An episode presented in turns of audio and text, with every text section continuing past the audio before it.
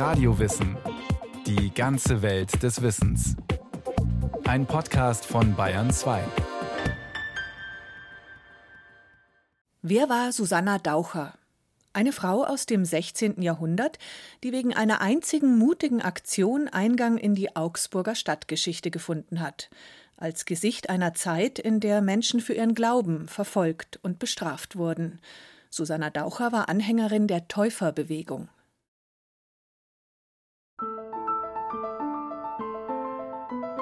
Die Geschichte von Susanna Daucher beginnt um das Jahr 1495 in Augsburg, wo sie als Tochter der Familie Spitzmacher zur Welt kommt und gemeinsam mit ihrer Schwester Maxentia aufwächst.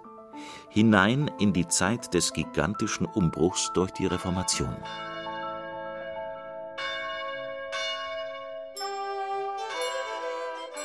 Mit ungefähr 20 Jahren heiratet sie Hans Adolf Daucher, einen gebürtigen Stuttgarter, der sich als Bildhauer einen Namen gemacht hat und in Augsburg zusammen mit seinem Vater eine Werkstatt betreibt. Susanna ist als Ehefrau des Adolf Daucher zu ihrer Zeit in Augsburg ein Begriff. Sie ist die Adolfin von Augsburg. Das Ehepaar bekommt zwei Kinder und wohnt in einem ansehnlichen Haus mitten im Lechquartier, im Bürgergässchen. Hier kümmert sich Susanna Daucher nicht nur um ihre Kinder, sondern hilft auch tatkräftig im Handwerksbetrieb mit. Sie ist dafür zuständig, dass für die Gesellen und Lehrlinge immer genug zu essen auf dem Tisch steht. Doch was macht Susanna so besonders, dass es 500 Jahre später einen Wikipedia-Eintrag über sie gibt und an ihrem früheren Wohnhaus mittlerweile eine Gedenktafel an sie erinnert? Beides würde nicht existieren, wenn sie sich 1527 nicht der Augsburger Täufergemeinde angeschlossen hätte.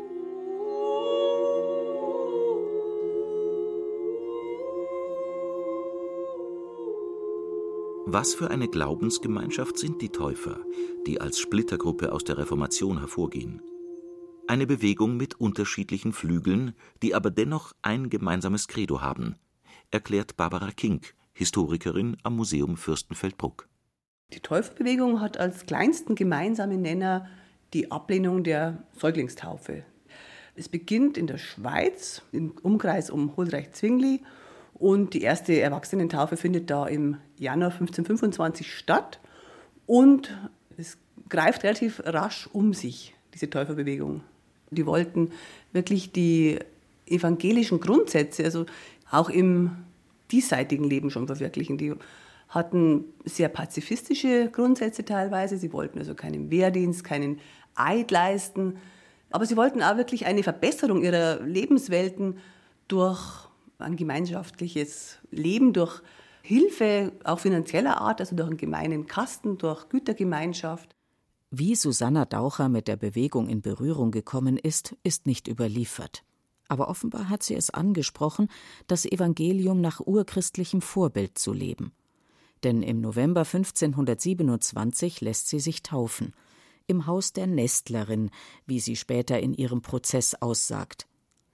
Veronika Schmeer, Kunsthistorikerin im Haus der bayerischen Geschichte, hat die Vernehmungsprotokolle studiert. Die Nestlerin am Rossmarkt ist eigentlich keine Person, die man jetzt so konkret greifen kann. Die Susanna Daucher sagt eben aus, dass sie sich dort habe taufen lassen. Angeblich aber sowohl in Abwesenheit des Nestlers, also des Ehemannes, aber auch der Nestlerin. Und sie verschweigt auch, wer sonst noch mit dabei gewesen sein soll, außer ihrer Schwester, die Maxentia Wiesinger, die sich eben auch in diesem Zusammenhang habe taufen lassen. Susanna Daucher wird aktives Mitglied der Augsburger Täufergemeinde. Sie veranstaltet Treffen für Frauen, bei denen sie aus der Bibel lesen. Sie besucht Versammlungen außerhalb der Stadt und beginnt sich auch im diakonischen Bereich zu engagieren, indem sie sich um arme Menschen kümmert. Sie ist zwar keine Führungspersönlichkeit in der Täuferbewegung, diese Rolle ist den Männern vorbehalten, aber eine der vielen Frauen, ohne die die Gemeinschaft nicht existieren könnte. Die Frauen spielen eine ziemlich große Rolle in dieser ganzen Täuferbewegung.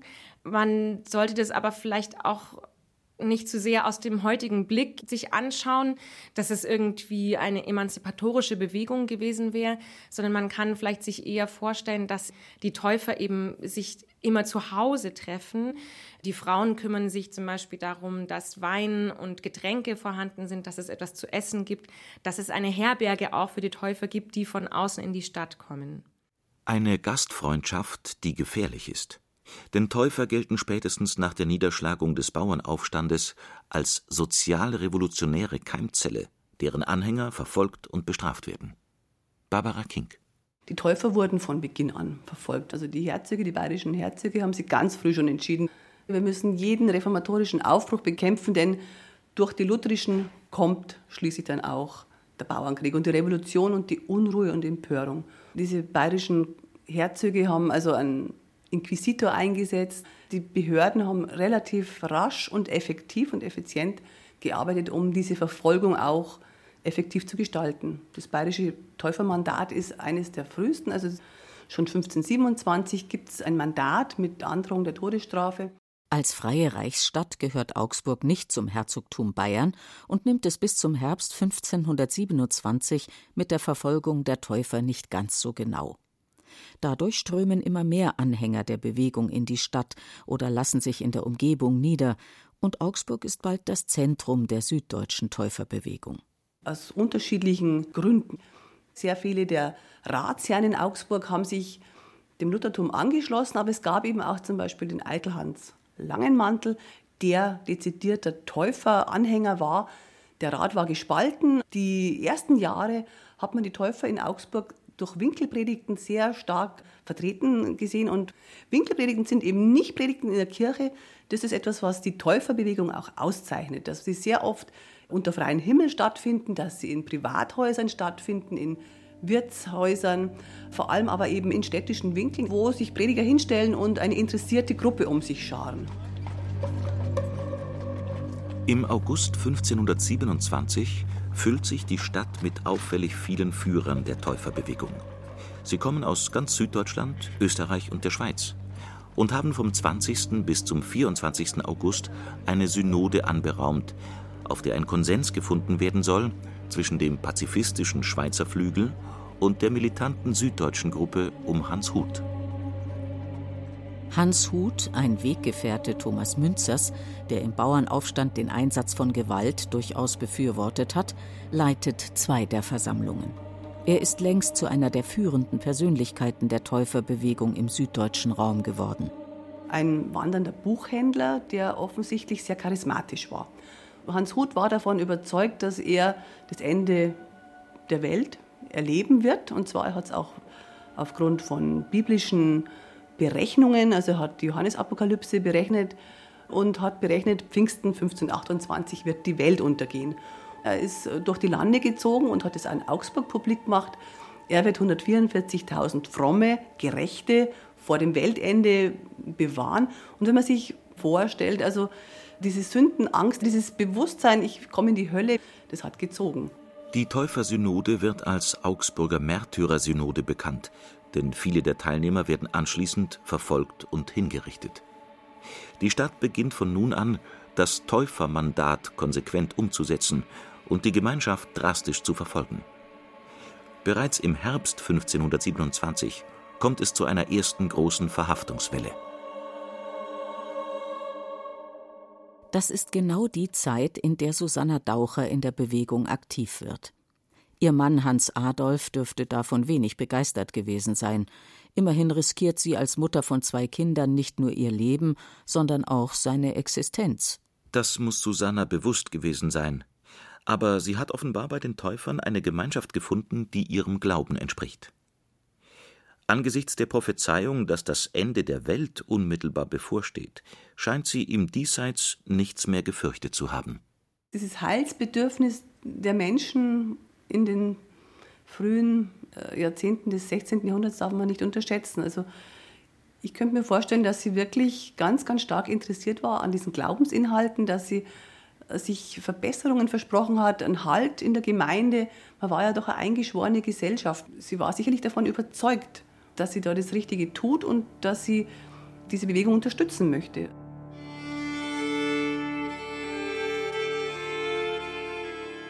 Augsburg am 12. April 1528. Es ist der entscheidende Tag, durch den Susanna Daucher Eingang findet in die Stadtgeschichte. Der letzte Ostersonntag vor Huts prophezeiter Wiederkunft Christi. Hans Huth selbst ist mittlerweile nach Folter und Gefangenschaft qualvoll gestorben und gilt unter den Täufern als Märtyrer, was seine Prophezeiung noch bedeutender erscheinen lässt. In den frühen Morgenstunden versammeln sich im Hause Daucher in der Bürgergasse an die 100 Menschen, um hier einen Gottesdienst abzuhalten. Der Hausherr ist verreist. Susanna nutzt die Gelegenheit, um hier ihre Glaubensbrüder und Schwestern zu empfangen. Sie weiß, dass es verboten ist, andere Mitglieder der Täuferbewegung aufzunehmen und zu bewirten. Aber sie hat dennoch Brot und Wein besorgt für alle, die in ihrem Haus nun zusammen in der Bibel lesen wollen. Vorsorglich hat sie an diesem Ostersonntag die Fenster mit Tüchern verhängt und als Erkennungszeichen für ihre Glaubensbrüder und Schwestern einen Ring an die Haustür gemalt, damit niemand an der falschen Tür klopft.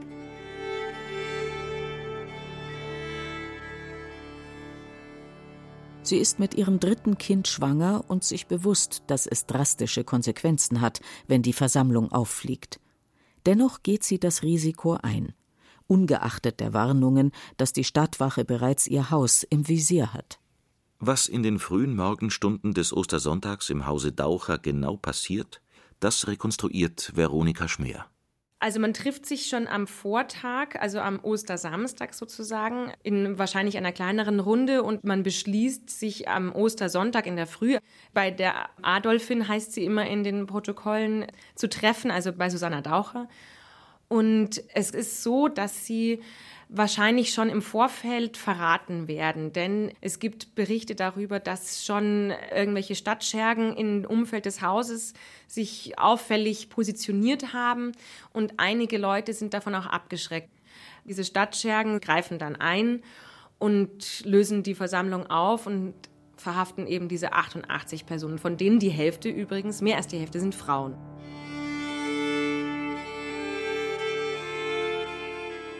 In Zweierreihen werden sie abgeführt und zum Rathaus gebracht. Diejenigen, die von auswärts kommen, werden zuerst verhört und müssen dann die Stadt verlassen. Sie müssen schwören, für einen Zeitraum von sechs Jahren das Stadtgebiet nicht mehr zu betreten. Wer sich nicht daran hält, dem droht die Hinrichtung. Die Strafen für die Augsburger Gemeindemitglieder, die sogenannten Einheimischen, fallen hingegen drastischer aus. Ihnen wird im April der Prozess gemacht, der für den Vorsteher der Täufergemeinde, Hans Leupold, mit einem Todesurteil endet. Der Schneider wird dann eben hingerichtet. Also das ist dann quasi die drastischste Strafe, die da passiert. Die meisten anderen bekommen die Strafe mit dem Backenbrennen, was sehr grausam ist. Also man bekommt mit Eisenstange die Backen durchgebrannt und ist somit auch für immer gekennzeichnet als Täufer oder ehemals Täufer, Anhänger der Täufergemeinde. Also es ist im Grunde genommen auch ein Ruin, weil man kommt dann vielleicht auch nirgendwo mehr unter, bekommt keine Arbeit mehr oder wie auch immer. Also es hat definitiv Folgen. Susanna Daucher zeigt sich während ihres Prozesses unerschrocken.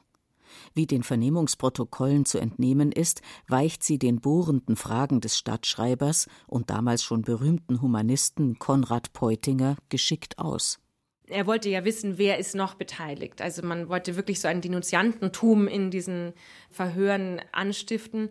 Und da hält sie sich sehr bedeckt. Also sie sagt immer nur, ich kenne keine Namen, ich habe niemanden beherbergt, ich habe nichts getan. Und sie wird ja zuerst nur befragt und dann wird ihr angedroht, dass sie ernstlich befragt wird, also eine Androhung einer Folter. Und auch da sagt sie, sie wisse nicht, was sie noch zu der Angelegenheit sagen soll. Das Urteil fällt für Susanna Daucher vergleichsweise milde aus. Weil sie schwanger ist, wird sie am 21. April 1528 mit dem sogenannten Verruf aus der Stadt verbannt. Das bedeutet, dass es ihr fortan verboten ist, sich Augsburg in einem Umkreis von sechs Meilen zu nähern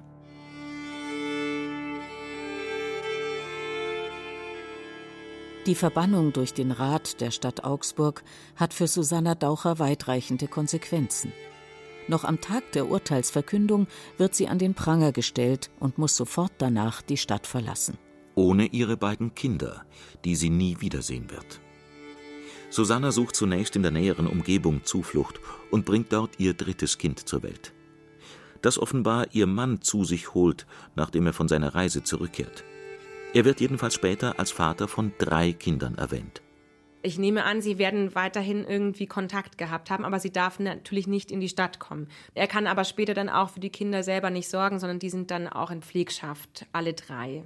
Auch Hans Daucher verliert mit der Verbannung seiner Frau alles, denn ohne seine Frau ist sein Unternehmen der Bildhauerei eigentlich dem Ruin geweiht, weil die Frau sich auch um die ganzen Gesellen und Lehrlinge kümmert. Ohne die Frau funktioniert diese Werkstatt nicht mehr. Und es ist dann später eben bezeugt, dass der Hans Daucher eigentlich nur noch unter den Habenichtsen in den Steuerbüchern geführt wird und er kann ja auch nicht neu heiraten, denn seine Frau ist ja nicht tot. Er ist da irgendwie gefangen und kommt auch nicht mehr raus.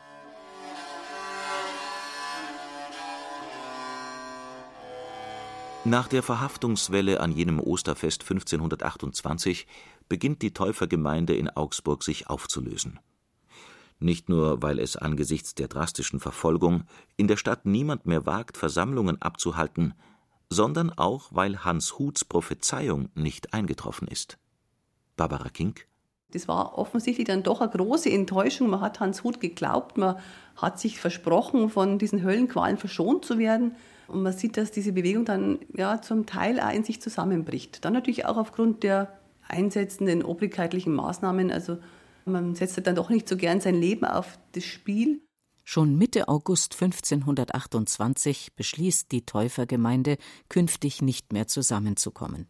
Wer dennoch als Täufer seinen Glauben leben möchte, wandert ab.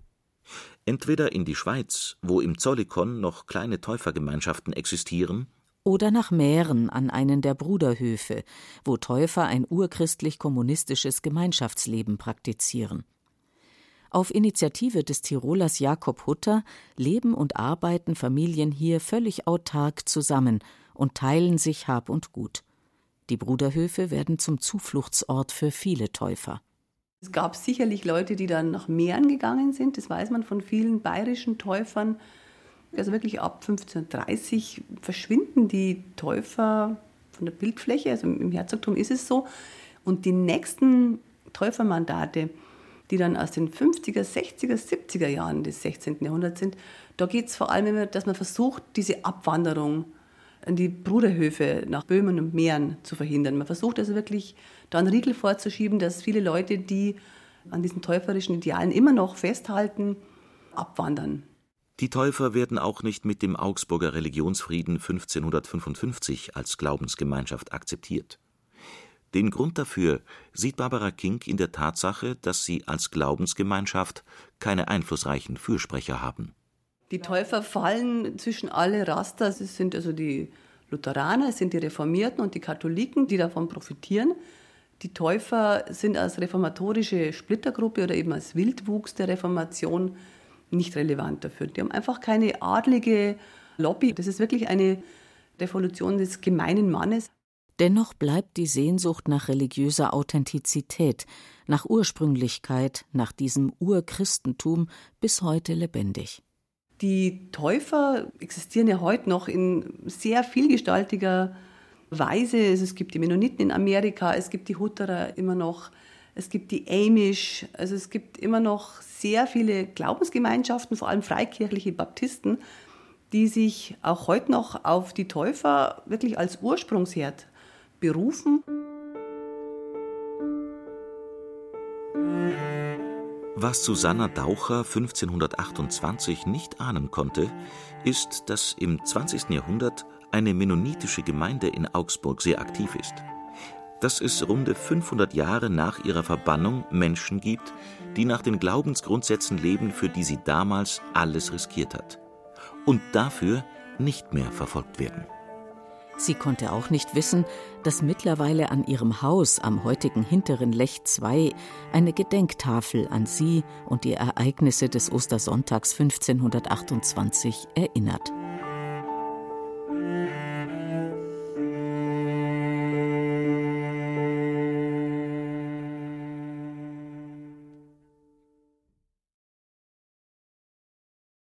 Das war Radio Wissen, ein Podcast von Bayern 2. Autorin Ulrike Beck. Regie Martin Trauner. Es sprachen Beate Himmelstoß und Johannes Hitzelberger. Ton und Technik Susanne Herzig. Redaktion Thomas Morawetz. Wenn Sie keine Folge mehr verpassen wollen, abonnieren Sie Radio Wissen unter bayern2.de slash podcast und überall, wo es Podcasts gibt.